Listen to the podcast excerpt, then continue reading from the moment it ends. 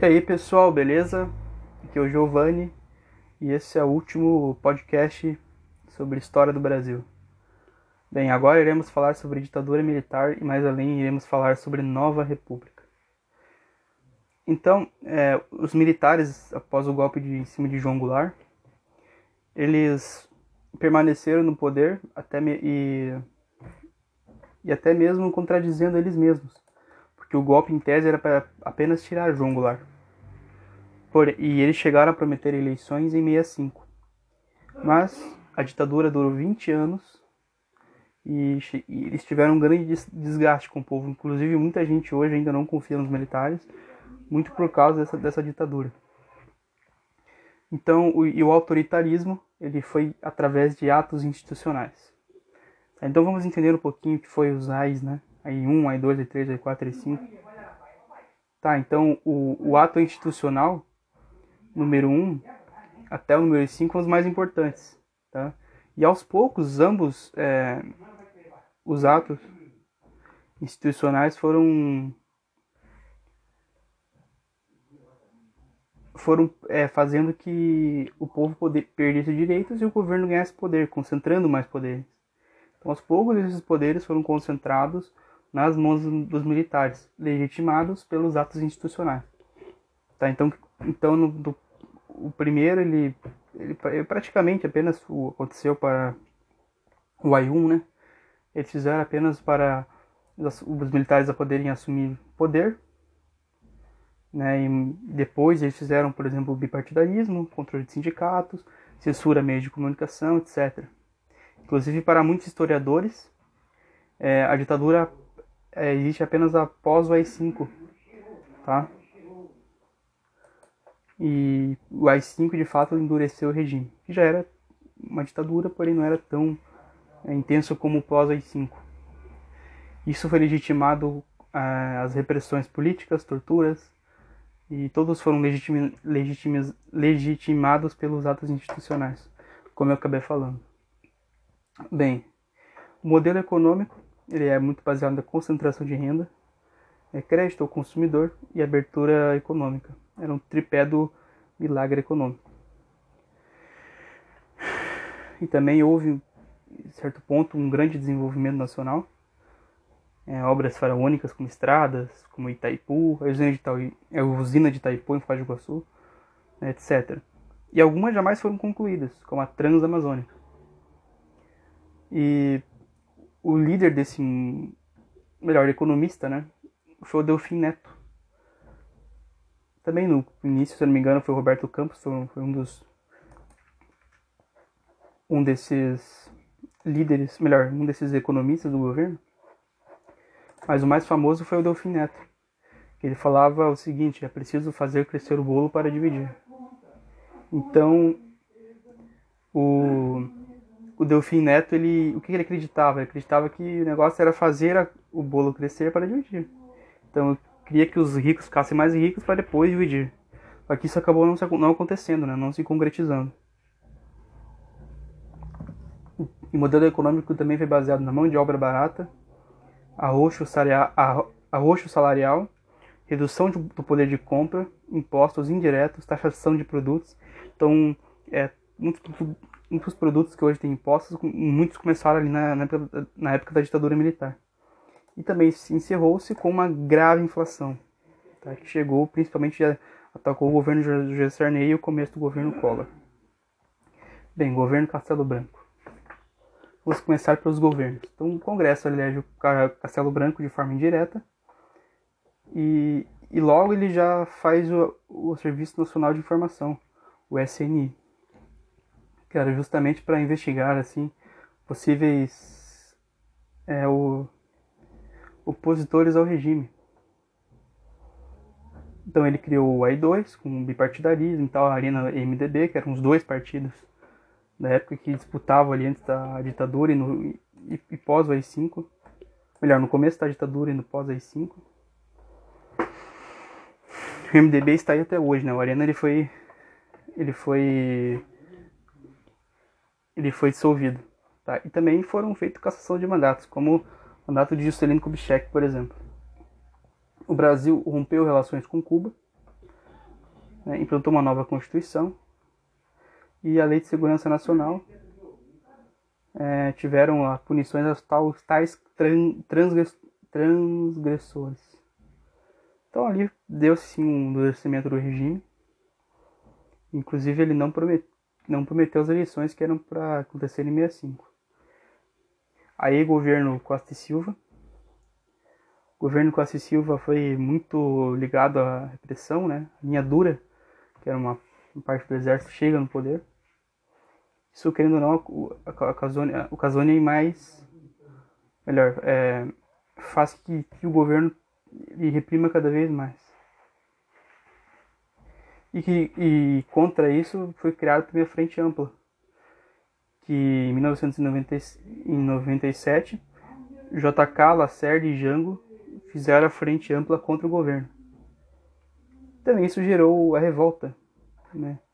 A esquerda radical, através de guerrilhas, lutas armadas, sequestros, assaltos a banco, atentados em bomba, etc é, fizeram uma repressão antes e, de, e, melhor, isso gerou a repressão antes e depois. Aí veio o AI-5, que foi o auge da, da, da, ditadura, foi onde foi legitimado todas as barbaridades. Tá? Eu vou apenas citar para vocês o artigo 5, tem inúmeros artigos aqui, mas eu vou citar apenas o artigo 5 para vocês, para vocês entenderem como foi, tá? Então, o artigo 5, parágrafo 1, cassação de, de, de privilégio de foro por prerrogativa de função. 2. É, suspensão do direito de votar e de ser votado nas eleições sindicais. 3. Proibição de atividades ou manifestação sobre o assunto de natureza política. 4. Aplicação necessária das seguintes medidas de segurança: a liberdade vigiada. B. Proibição de frequentar determinados lugares. C. Domicílio determinado. Porém, uma grave doença faz que o Costa e Silva saia do governo. Mas o AI-5 foi implantado em seu governo e é muito ele foi muito marcado pelo AI-5. Tá? Então, quando eu lembro do Costa e Silva, é, geralmente foi pelo governo AI-5. Beleza, pessoal? Então a gente está indo bem, bem rápido, né? Pretendo fazer ser um pouco mais breve do que nos outros vídeos. E vou mandar também alguns vídeos documentários para vocês assistirem. Beleza? Bem, agora o governo Médici. O governo Médici ele foi controverso, porque foi o governo mais repressivo, porém foi o governo onde teve um milagre econômico. Então, muitos adoram e outros odeiam, né? Isso gerou o quê? Aumento da polarização, que gerou guerrilha do Araguaia, Var Palmares, etc. Outros grupos guerrilheiros, em, certos, em certo ponto até grupos terroristas, porque eles atacavam é, colocavam é, bomba em banca de jornal, essas coisas. Mas tudo, pessoal, veio como reação à ditadura. Tem gente que acha que aconteceu antes. Tinha guerrilha? Claro que tinha. Mas isso aconteceu em toda a América Latina. Porém, esses grupos eles foram atacar mesmo pós a ditadura. É quando, quando, quando se endureceu o regime aí que os grupos foram para cima. Certo? Então, esse, e, e o governo Médici também teve um grande apoio das classes médias e altas por causa do milagre econômico. É, um, um das propagandas do Brasil naquela época, ficou famoso até hoje, é, principalmente o pós-tricampeonato mundial do Brasil de futebol. O Brasil, se não me engano, foi o primeiro, campe, primeiro tricampeão da Copa do Mundo. É, e esse campeonato mundial, né, ele foi, melhor, pós o campeonato mundial, teve o slogan Brasil, ame ou deixo ficou muito famoso é, naquela época. Bem, movimentos culturais da música também foram bem importantes, como Caetano Veloso, Gilberto Gil, Chico Buarque. É, muitos foram exilados, torturados pela ditadura e tiveram músicas censuradas. Inclusive tem música deles que falam como, como era e tal, a questão da censura. E tinha, também foi criado o ICOD. O ICOD é um centro de lugares assim para, para se conseguir informações e obviamente acontecia inúmeras torturas. Tá? Bem, aí vamos para o governo é, Geisel. Só para constatar que o governo Castelo Branco, até esqueci de falar, ele foi de 64 a 67, Costa e Silva de 67 a 69, o Médici de 69 a 74 e do Geisel tá de, meia, de 74 a 79. Então o governo Geisel ele faz a tal queria fazer a abertura lenta, gradual e segura, Então a ditadura ia aos poucos perdendo o poder e foi assim que foi, foi acontecendo. Tá, porém ele passou por uma, um, uma pequena crise econômica, mas não foi por culpa dele, e sim pela conjuntura internacional, o aumento do petróleo lá. Se eu não me engano foi lá foi na época que deu a guerra de Israel contra a Palestina, um ataque lá, não, não vou saber muito bem agora, né? Mas isso levou também a aumento de muitos preços, levou a inflação, tá? Então esse aumento do petróleo foi por fatores externos, externos. E a política econômica do Geisel também foi uma política econômica mais nacionalista. É muito focado para o desenvolvimento nacional. Inclusive algumas é, hidrelétricas foram todas feitas no governo dele. Todas não, né? A maioria. Então, como ele queria a abertura lenta, gradual e segura, ele já projetava que o último seria o último presidente militar. Depois iriam substituir pessoas civis. Também tem um mandato de seis anos para presidente. Tá? E uma coisa bem interessante é que ele fez uma política externa independente. Então, por mais muitos dizem que ele era muitos dizem que ele era de esquerda, né? É um absurdo isso. Porque ele reconhece Angola como um país independente. Angola, que se eu não me engano, foi uma revolução socialista naquela época, que trouxe a independência do país. E o Brasil reconhece Angola. Isso foi um fator bem interessante de sua política, que contraria inclusive muitos é, setores conservadores e direitistas. Tá? Ele também, seu governo, houve a revogação do AI-5 e aos poucos tivemos mais, mais é, liberdades políticas. Agora vamos para o governo Figueiredo, de, de 79 até 85. E o governo dele foi, é, sofreu imensa oposição da sociedade civil, né, porque o, o, a sociedade queria eleições, constituição, uma nova constituição, então o povo queria mais liberdades, mais democracia. E em seu tempo também teve crises econômicas, só foram melhorar com o plano real. E também os militares, eles estavam bem radicais, eles não queriam, por exemplo, perder o poder, eles sabiam que uma hora ou outra eles iam perder, então eles, eles faziam alguns atentados terroristas, tá? Seu governo também foi na época da lei da anistia. Tá, muitos presos políticos foram libertados e lá podiam retornar, deixando de. Também o problema foi que deixaram de punir, é, punir é, criminosos dentro e fora do governo. Então, alguns terroristas ali, ou pessoas ligadas ao governo que faziam torturas, muitos foram anistiados. Isso foi uma grave crise. Né? E que, que, em certo ponto, isso se resolveu um pouco com a Comissão da Verdade.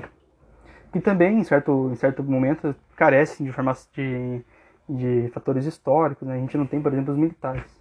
Tá? Eu não sou favorável à ditadura, mas eu acho que a Comissão da Verdade também teria que ter alguns militares que participaram dali. Pra ter, até para ser um negócio mais justo, tá bom? Bem, ali, ali também seu governo que houve reforma partidária.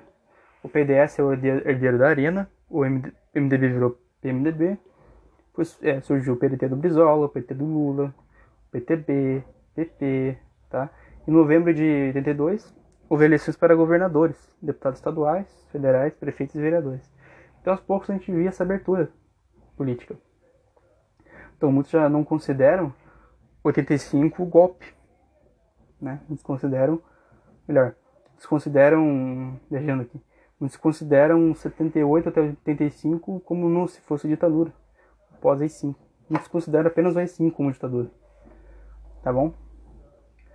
Bem, o Brasil também foi inundado por greves é, dos anos 80 para cima. Inúmeras greves, inclusive algumas, a grande maioria, é, por exemplo, em São Paulo, feita por, por, pelo Lula, né?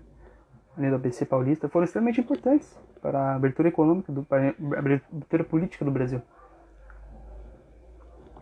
Gostemos ou não do Lula, essas, essas greves foram importantes, sim. Tá bom, pessoal? Aí também teve o um movimento das diretas já. Foi extremamente importante, foi de 83 até 84. E o povo reivindicava eleições diretas para presidente. Isso levou também milhões de pessoas na rua. É, deputados for, votaram a favor da é, Só que os deputados que votaram a favor da emenda foram 98. 65 contra, 3 abstenções. E faltou 22 votos para a emenda. Então foi muito triste, né? Porque faltou 22 votos só para a emenda. Me admiro quem votou contra. Né? Mas fazer o quê? Então a eleição direta foi para o colégio eleitorais. Enquanto Tancredo Neves ganhou de Paulo Maluf. E, só que Tancredo, ele morre antes de assumir. E quem assume daí é José Sarney. Aí a gente sai da ditadura, fizemos uma aula bem breve sobre a ditadura militar. É, não quero apressar muito, né? Agora a gente vai falar sobre Nova República. Tá bom? Então a ditadura ela foi bem complexa, mas foi um dos governos talvez mais ditatoriais da nossa história. Crescemos sim, em certo ponto, não vamos negar. Mas eu creio que a democracia sempre é a melhor opção de todas. Bem, agora vamos para a nova república, governo José Sarney.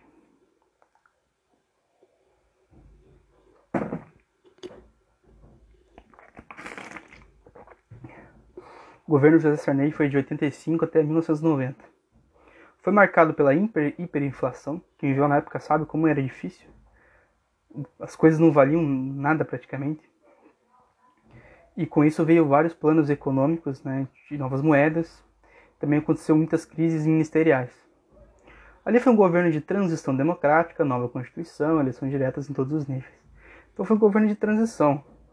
Não foi bem um governo extrema democracia, mas aos poucos a gente vai recuperando a nossa liberdade política.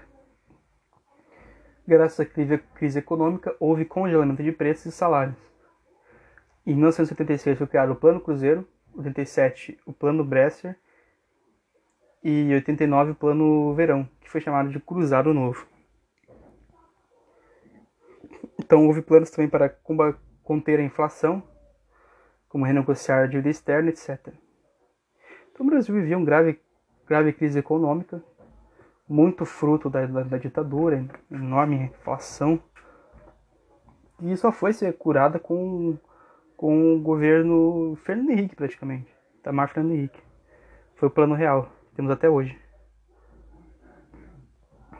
Então, houve também a Assembleia Constituinte, que foi 88, né, muito chamada de Constituição Cidadã e Constituição de 88. Então, ali, ali que a nossa Constituição, que está até hoje, aí, foi criada. Uma Constituição mais democrática, com mais direitos sociais, apesar de ser longa, é de muita interpretação. Então, uma Constituição que eu tenho crítica por ser muito longa. Acho que ela deveria ser um pouco mais enxuta. Porém, é, é a Constituição mais democrática de nossa história. Então, querendo ou não, foi a melhor Constituição até hoje.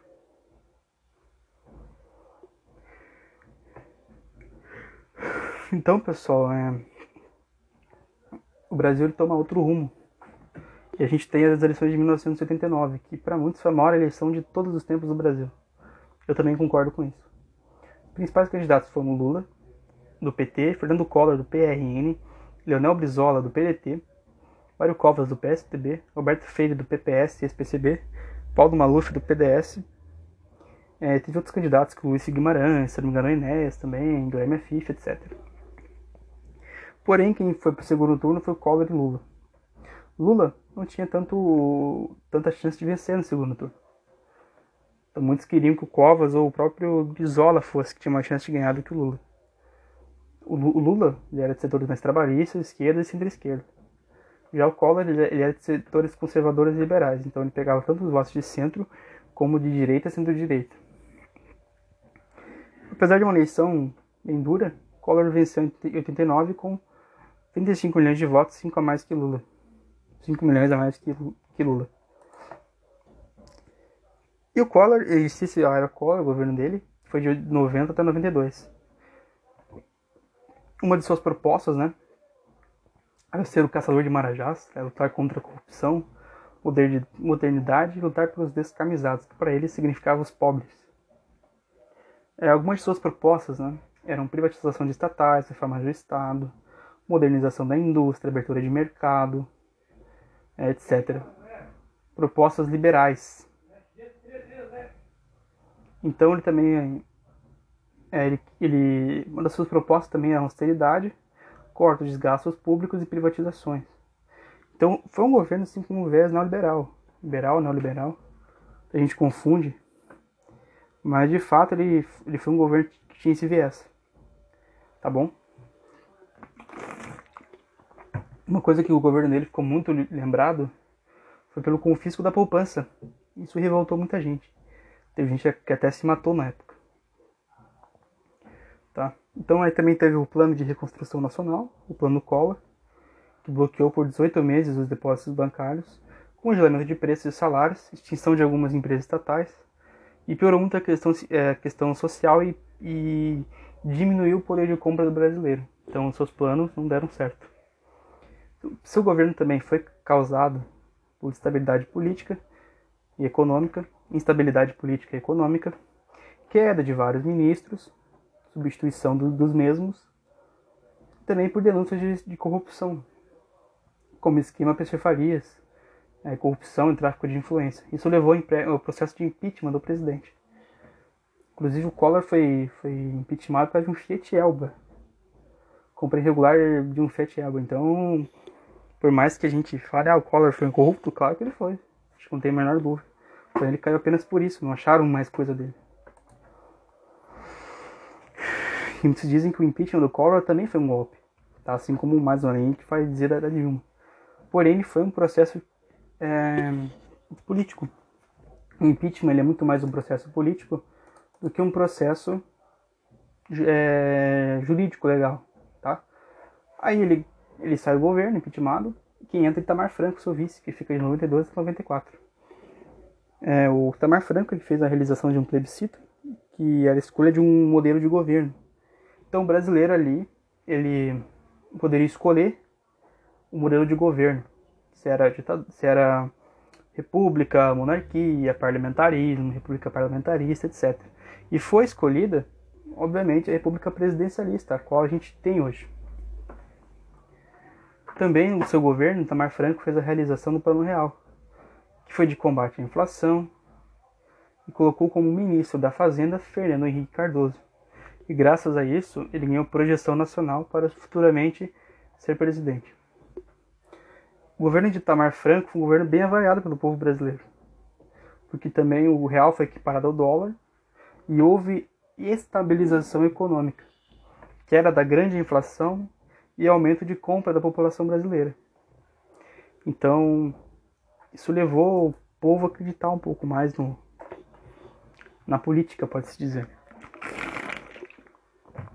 Após o plano, plano real, eles viram a grande melhora que tiveram nas suas condições de vida. Bem, aí as eleições de 94 teve como grande candidato o governo de Henrique Cardoso, que era do PSDB, e ele ganhou no primeiro turno, com 55% dos votos. E seus adversários foram Lula, Brizola, Enéas, etc.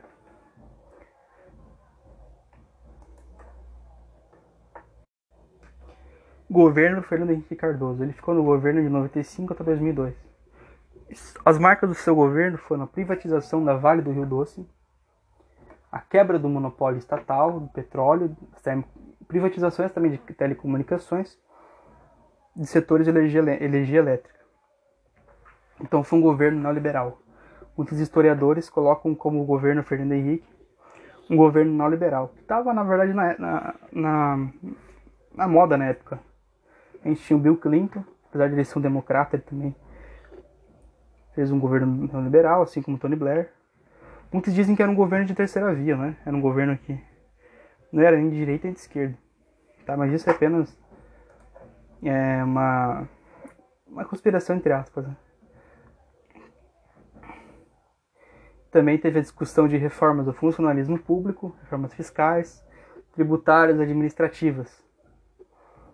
E, e, e isso e um monte de coisa levou também à estabilização do plano real que, que fez com que o seu governo tivesse uma grande, grande apoio popular naquela época, pelo menos até o final do primeiro governo. E levou também a PEC da reeleição.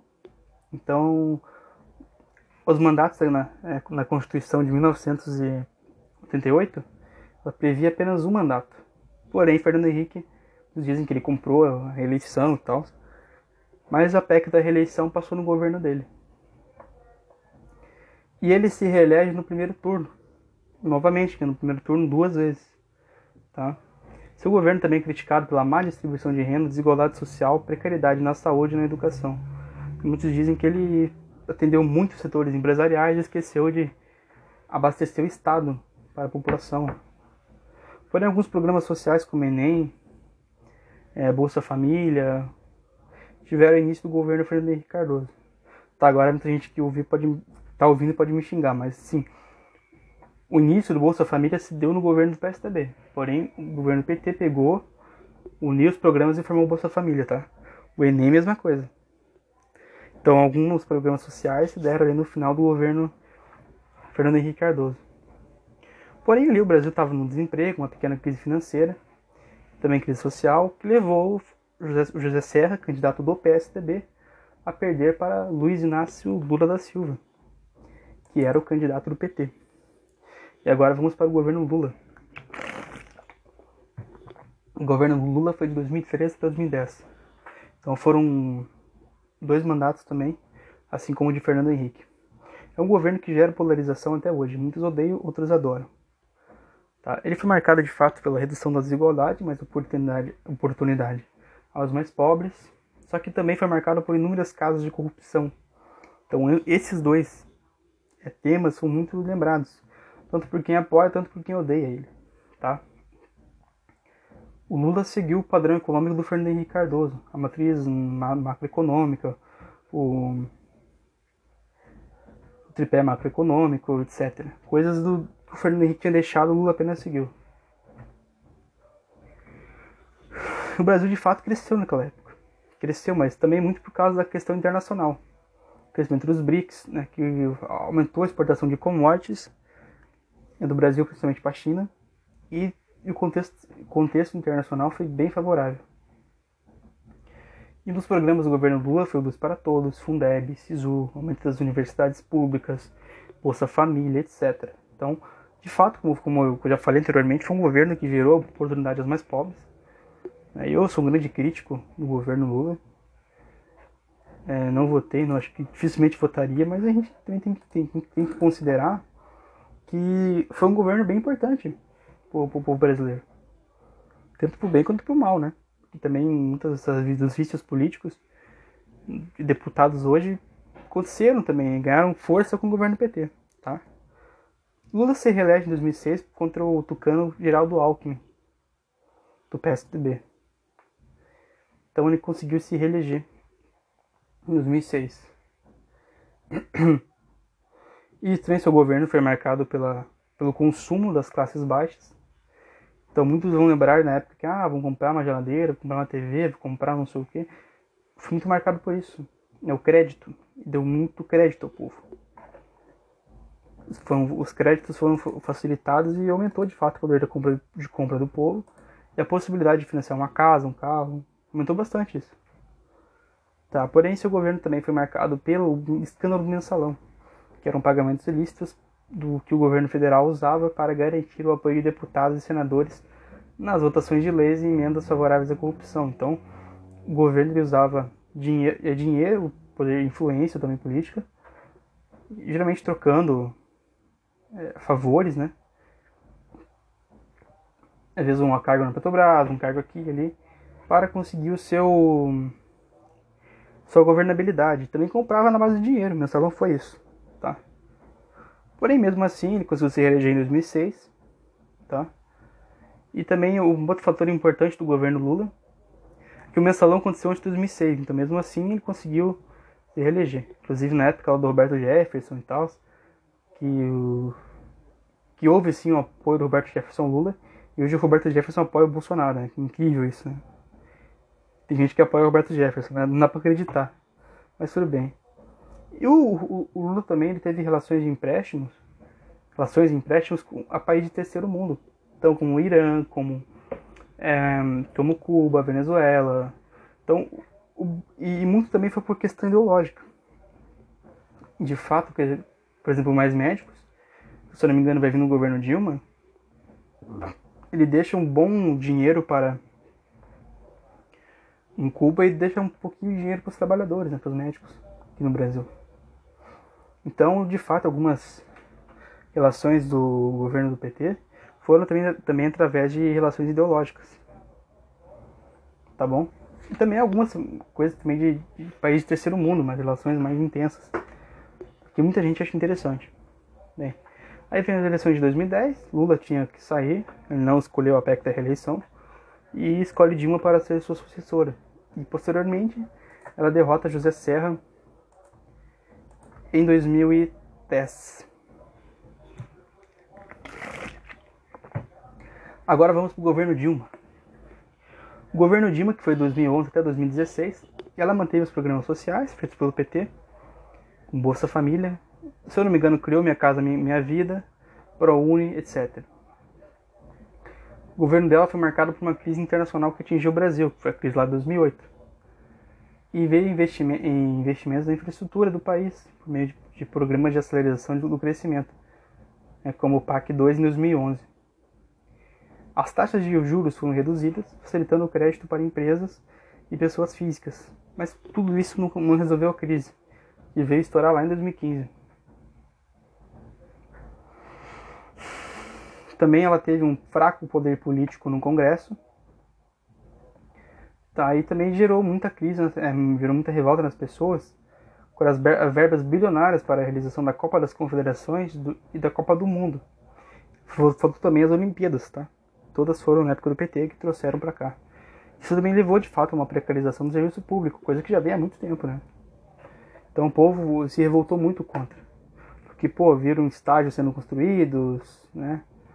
E o povo daqui, pô, Malemar ter. O povo daqui, Malemar ter. Saúde, educação, que é o mínimo né, que um Estado pode fornecer. Mas bem, então isso gerou uma revolta do povo muito, muito grande. Tá bom, pessoal? E.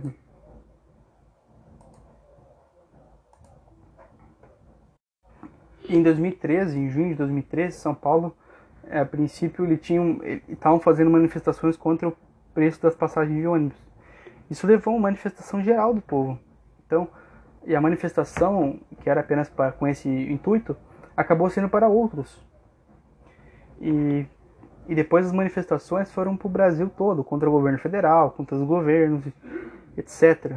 Tá bom? E o movimento não foi um, governo, um movimento nem de direita nem de esquerda. Depois, mais, mais, mais pra frente, a gente vai ver que a direita se aproveitou mais desse movimento. Tá? Mas a princípio ele não era um movimento partidário. E a insatisfação popular com o governo Dilma cresceu significativamente nesse período. Então o governo Dilma foi extremamente afetado, popularidade bem baixa, que, e já tinha uma eleição à frente. Nas eleições de 2014 foram marcadas pela morte do Eduardo Campos, que era, do, que era do PSB. Inclusive ele morreu um dia depois de ir para o Jornal Nacional. É muito estranho isso, mas é, foi isso que aconteceu. Eu lembro bem, né? Seu sucessor foi Marina Silva Melhor, sua, sua sucessora foi Marina Silva, que veio concorrer em seu lugar. Porém, em segundo turno, é, levou o Dimo do PT e a Aécio Neves do PSDB para o segundo turno. E foi uma foi talvez uma das uma eleições mais apertadas da história. O Dilma ganhou por um pequeno percentual. Tá, mas Dilma leva no segundo turno e mais um mandato, mandato do PT. Agora, no segundo mandato da Dilma, é, foi marcado por uma situação econômica brasileira, é, pela crise econômica brasileira que se agravou. Então o Brasil, ele, já, no final de 2014 já estava num momento ruim, porém em 2015 piorou. Inclusive com um PIB negativo, que era menos 3,8%. Desemprego aumentou, inflação cresceu também. Isso levou a manifestações contra a presidente, inúmeras manifestações em 2015, 2016. Muitos queriam a saída da Dilma, né? muitos queriam eleições diretas. É, isso levou também ao per à perda de poder político para Dilma, que o povo, que os deputados viam que apoiar o PT já não era viável. E com isso articularam um, o impeachment da presidente Dilma. E muitas perguntas do impeachment ele foi golpe ou se ele não foi. Na minha opinião, ele foi golpe sim. Assim como aconteceu com o Collor. Porque os motivos foram para o poder político, não para o poder jurídico. Porque as tais peraladas fiscais aconteceram em todos os governos. Mas se a gente for ver pelo jurídico, foi de fato errado o impeachment. Né? Porém, é pelo, pelo menos na questão jurídica. Mas também o governo Dilma, muitos queriam criticar por isso ou aquilo, mas acabou que que tiraram ela, sei lá, pelos motivos errados. Muitos dizem, né, que tem essa frase, tiramos a pessoa certa pelos motivos errados. Então, não sei, né, se os fins justificam os meios. Eu acho que, na minha opinião, pelo menos, não deveria ter acontecido. Bem, aí a gente entra no governo Temer. Tá aqui de 2016 até 2018. O governo pegou uma crise econômica, tá? O PIB cresceu timidamente, se eu não me engano, o 2018 terminou com 1,3% de PIB. Aí, seu governo também aconteceu a PEC do teto, a reforma do ensino médio uma proposta da reforma da Previdência, que só não foi levada para frente por causa dos, dos, casos de corrupção envolvendo lá os irmãos Batista. Isso pegou bem feio para o Michel Temer. Então, os, os deputados foram contra essa reforma, muito por causa disso. E seu governo foi marcado pela ilegitimidade entre a situação né, é, e, a é, e a oposição. Então, a situação de direita e esquerda, geralmente o, o Temer tinha uma, uma ideia assim mais à direita, questão econômica e tal. E mesmo o pessoal da direita assim não lembra muito a cara do Temer. E da esquerda muito menos, porque ele tomou o lugar da Dilma. Então isso gerou uma é, questão de legitimidade com ele. Que era apenas um presidente ali tampão. E que nem a direita nem a esquerda gostava dele. Apenas alguns deputados ali que o apoiavam. Isso levou de fato a perder poder, político. E perder também o poder com o povo. Mas não se engane, pessoal, o governo Michel Temer, ele por mais que teve tudo isso, ele conseguiu até que, que formar uma boa base. Né? Por mais que ele não tivesse legitimidade, poder popular, tal. E também se, agravou muito por causa das greves dos caminhoneiros. Quem não lembra disso? Que foi no, em abril de 2018. Lembro muito bem da greve, foi a população inteira, né? Se motivou para isso. E foi algo que, que a gente viu a força que tem os caminhoneiros porque sem os caminhoneiros a gente não tinha, por exemplo, números é, abastecimentos como água, água não, né? Como comida, gasolina e tal. Faltou algumas coisas. Tem coisas que até no ano passado, até mesmo nesse ano, o preço de algumas coisas foram afetados. Justamente por causa da, da, da greve, que foi extremamente importante para o país. Porque também foi a, foi a partidária e muitos ali queriam apenas que, que a greve dos caminhoneiros é para baixar o preço, né, do diesel, se eu não me engano. E isso levou para as, as, mesmas coisas que aconteceram em 2013, porém com uma proporção bem menor. Chegou a ser um movimento partidário que reunia pessoas que apoiavam, né, direita esquerda, que apoiavam a greve, porque a greve ela era popular, o povo apoiava ela, tá? Porém, esse governo Michel Temer teve a pior avaliação da história, foi 6%. Então foi um governo extremamente impopular, tentou passar reformas impopulares e com isso ele nem tentou a reeleição. Então o governo Michel Temer ele foi marcado pegar o Brasil numa crise, tá? deixou o Brasil na crise, o Brasil ainda está na crise. O, o sucessor dele, Jair Bolsonaro, que é o nosso presidente atualmente, ele pegou o Brasil na crise também. Então a crise vem de muito tempo. Ele não solucionou, mas a curto prazo, pelo menos em números, deu uma uma tímida melhorada, como o PIB melhorou, o desemprego teve uma pequena queda. Então, esse talvez seja o ponto positivo do governo Temer. Tá bom para muitos. Eu acho que não foi um governo bom, mas sem dúvidas hoje, pelo menos na minha opinião, um governo melhor do que hoje que a gente tem. E foi um governo sem, a, sem o apoio da população, apenas 6% o apoiou. Bem, a Nova República teve inúmeras contradições, teve dois impeachments, teve inúmeros presidentes eleitos com propostas diferentes. Porém, eu só, só acho que a gente tem que ter paciência com a República, tem que ter paciência o sistema democrático. Tá, se um dia vier ter lá, um plebiscito, por exemplo, a monarquia ganhar, que eu acho coisa, coisa impossível, que mesmo dentro de uma monarquia parlamentarista ou de uma república parlamentarista, a gente tem democracia, porque é isso que faz o país crescer. Então, a curto prazo ele vai ser assim mesmo, vai ter inúmeras contradições. Mas a democracia é isso. Então é isso, pessoal. Se gostaram do curso aí, por favor, comentem aí embaixo. Todos os podcasts serão postados no YouTube. Agradeço muito a participação de todos vocês. Quem está acompanhando, quem está no curso, quem é do curso, quem não é. E abraço a todos, né? E, e muito obrigado mesmo por me ajudarem nessa fase do meu estágio. Beleza, pessoal? Abraço aí e até a próxima vez que a gente se encontrar.